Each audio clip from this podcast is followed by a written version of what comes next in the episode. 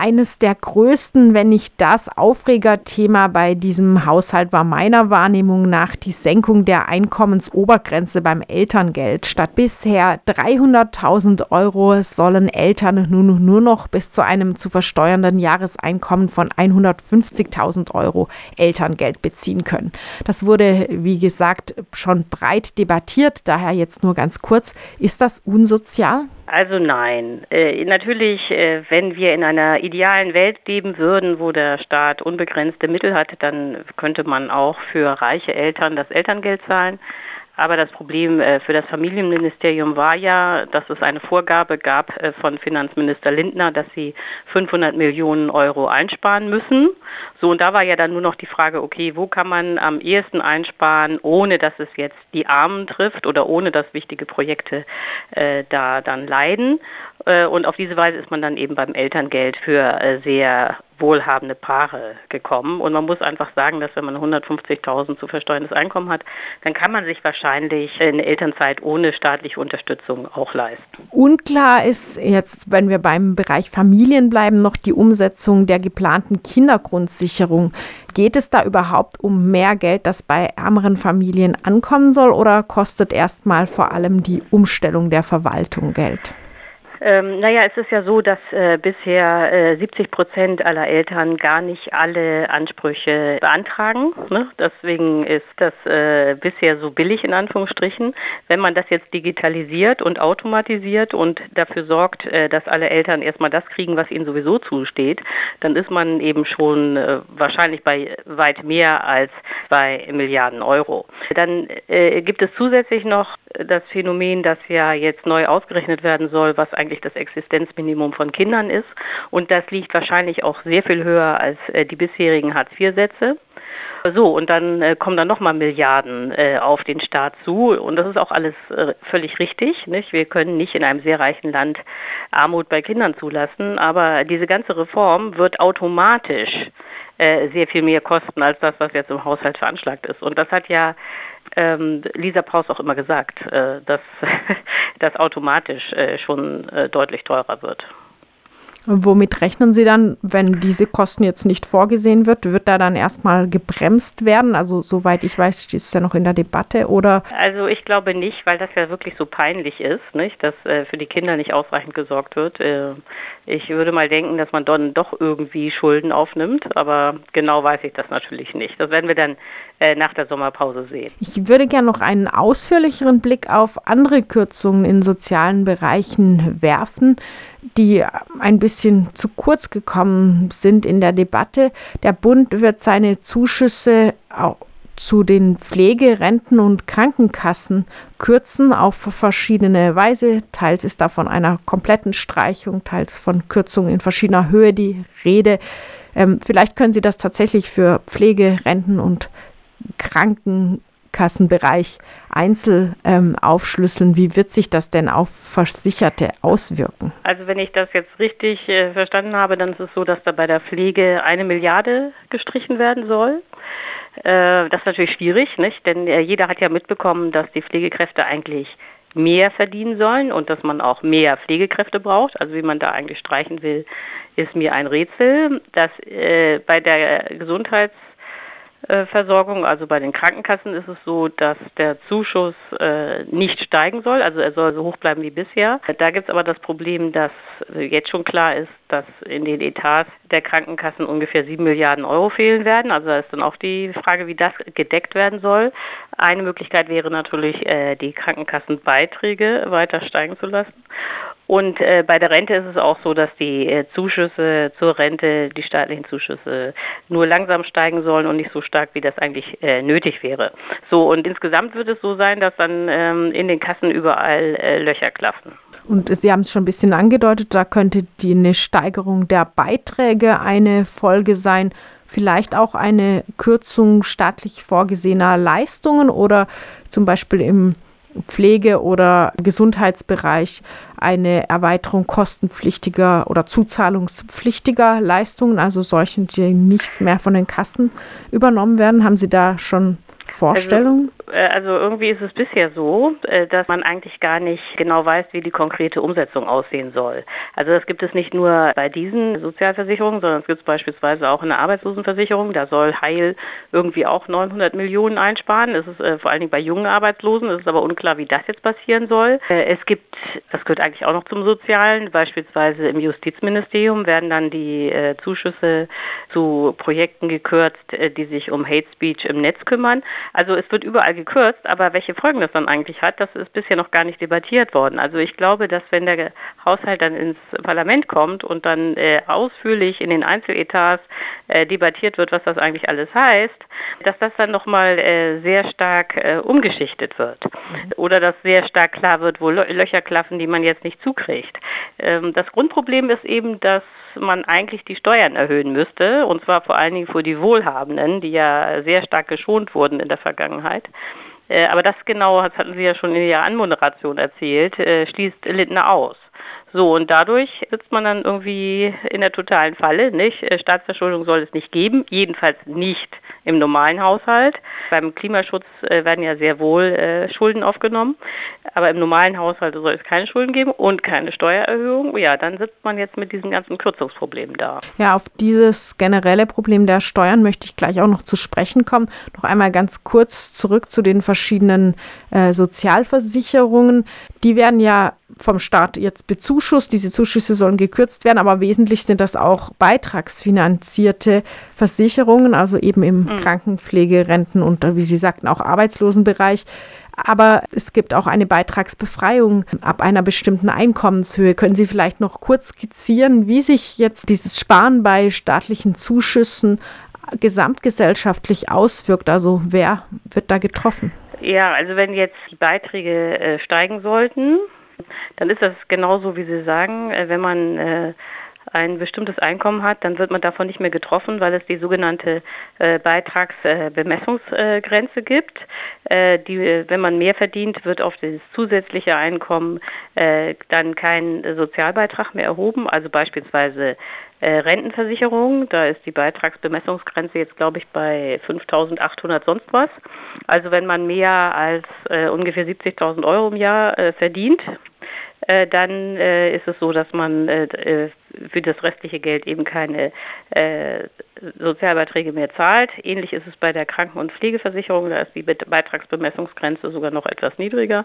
So, und das führt natürlich dazu, dass Leute, die sehr viel Geld verdienen, dann in äh, der oberen, äh, mit den, äh, bei ihren oberen Einkünften nicht mehr belastet werden. Und das hinzu kommt ja noch, das wird in der gesamten Debatte ja auch noch häufig vergessen. Wir haben ja nicht nur die Einkommensteuer und die Sozialbeiträge, sondern wir haben ja auch noch äh, die Mehrwertsteuer und die anderen indirekten Steuern, also beispielsweise Energiesteuern und so weiter. Und äh, die treffen auch vor allen Dingen äh, arme Leute überproportional. Denn äh, das weiß ja jeder, dass äh, wenn man arm ist, äh, gar kein Geld hat, um zu sparen, sondern das gesamte Einkommen wird ausgegeben. Und äh, dann schlägt die Mehrwertsteuer natürlich äh, voll zu. Äh, während wenn man reich ist und große Teile seines Einkommens spart, gar nicht konsumiert, ähm, äh, dann wird man von den indirekten Steuern nicht so stark getroffen. So und das Ergebnis ist, das ist dann eben auch schon vom Deutschen Institut für Wirtschaftsforschung ausgerechnet worden.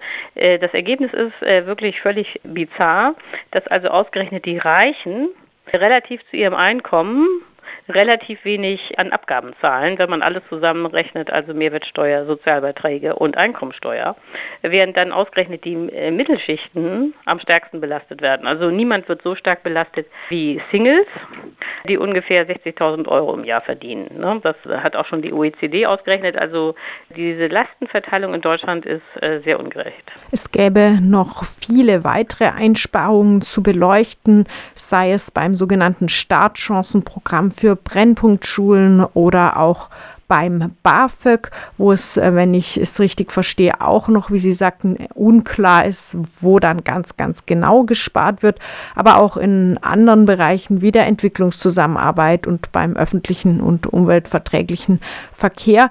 Ich möchte aber nur noch einen Blick aufs Ganze werfen. Sie haben es bereits angesprochen und weisen auch in einem Artikel in der Taz darauf hin, dass Lindners Mantra vom stabilen Haushalt, was auch immer man davon hält, einer genaueren Überprüfung gar nicht standhält. Wo gibt es denn trotz der vielbeschworenen Schuldenbremse noch verstärkte Mehrausgaben? Ja, also äh, parallel zum normalen Haushalt, wo es eben darum geht, Verteidigung, Soziales und so weiter zu finanzieren, gibt es ja dann auch noch das Projekt Klimaschutz. Und da gibt es dann den sogenannten Klima- und Transformationsfonds in denen erstmal alles fließt, was durch die CO2-Abgaben und die Zertifikate, den Zertifikatehandel in Europa so eingenommen wird. Man könnte, das ist einer der vielen Schattenhaushalte, die wir haben.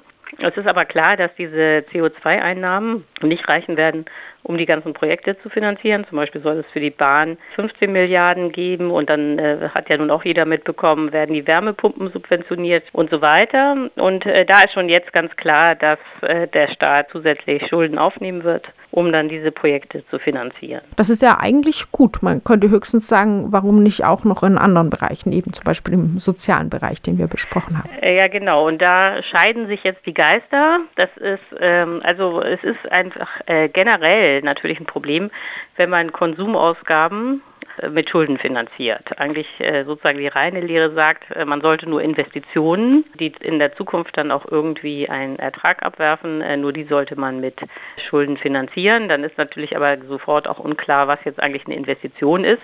Also ist natürlich ganz klar, dass wenn man in das Schienennetz der Bahn investiert, dass das eine Investition ist und dass man dann da auch Schulden machen kann.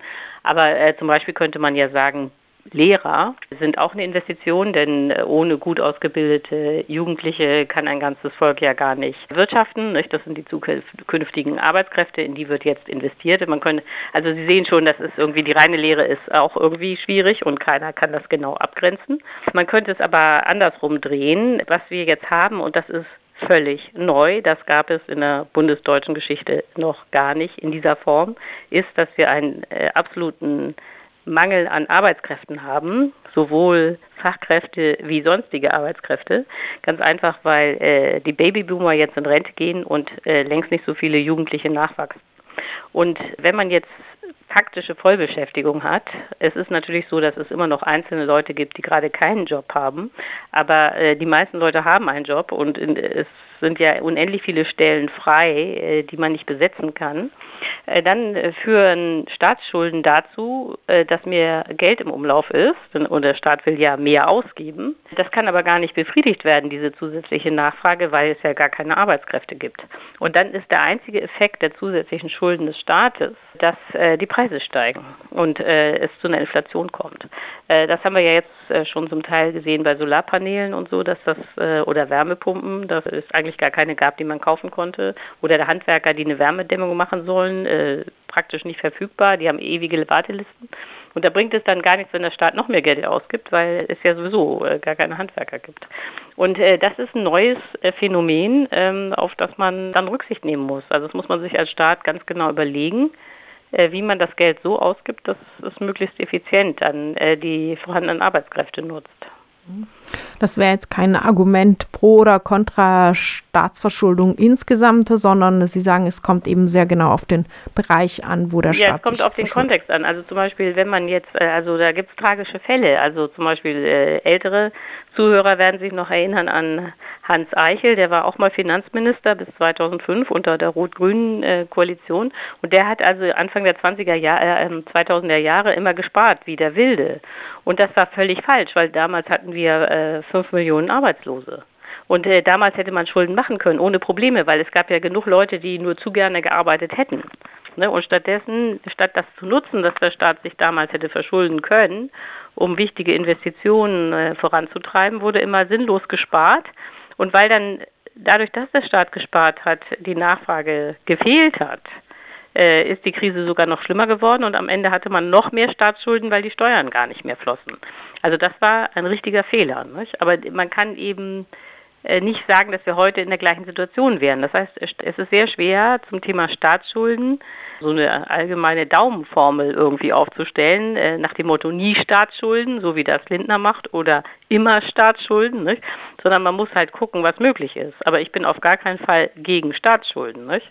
Man muss nur das schlau anstellen. Nun werden äh, erhöhte Staatsausgaben im sozialen Bereich ja wahrscheinlich oftmals nicht als Investition zu verbuchen und würden nee, direkt Konsum, den, ja. genau und trotzdem wären sie wahrscheinlich in vielen Fällen, wenn man ein wirkliches Existenzminimum zum Beispiel als Maßstab nimmt oder gar die Menschenwürde einfach unausweichlich. Nee, das ist nicht unausweichlich. Das, also wenn man jetzt die reine Lehre nimmt, nicht? Äh, dann wäre es so, dass man die Steuern für die Reichen erhöhen muss. Also eigentlich äh, wäre der normale Weg, dass man Renten für arme Leute oder Kindergrundsicherung oder so, äh, dass man das aus den Steuereinnahmen finanziert und das ähm, nach Leistungsfähigkeit besteuert wird. Also dass die Reichen äh, mit den hohen Einkommen mehr Steuern zahlen, aber das ist in Deutschland leider nicht. Bei den Einkommensteuern hatten wir das ja schon, dass äh, wenn man alle Einkommen und alle Beiträge zusammenzählt, die Reichen relativ am wenigsten zahlen. Aber dann gibt es ja auch noch so einen Wahnsinn wie den Erbsch die Erbschaftssteuer. Da ist es beispielsweise so im Augenblick, dass wenn man ein Milliardenvermögen erbt, äh, keine Steuern zahlen muss, wenn man das schlau anstellt und das, wenn man äh, das sozusagen als Unternehmensvermögen deklariert.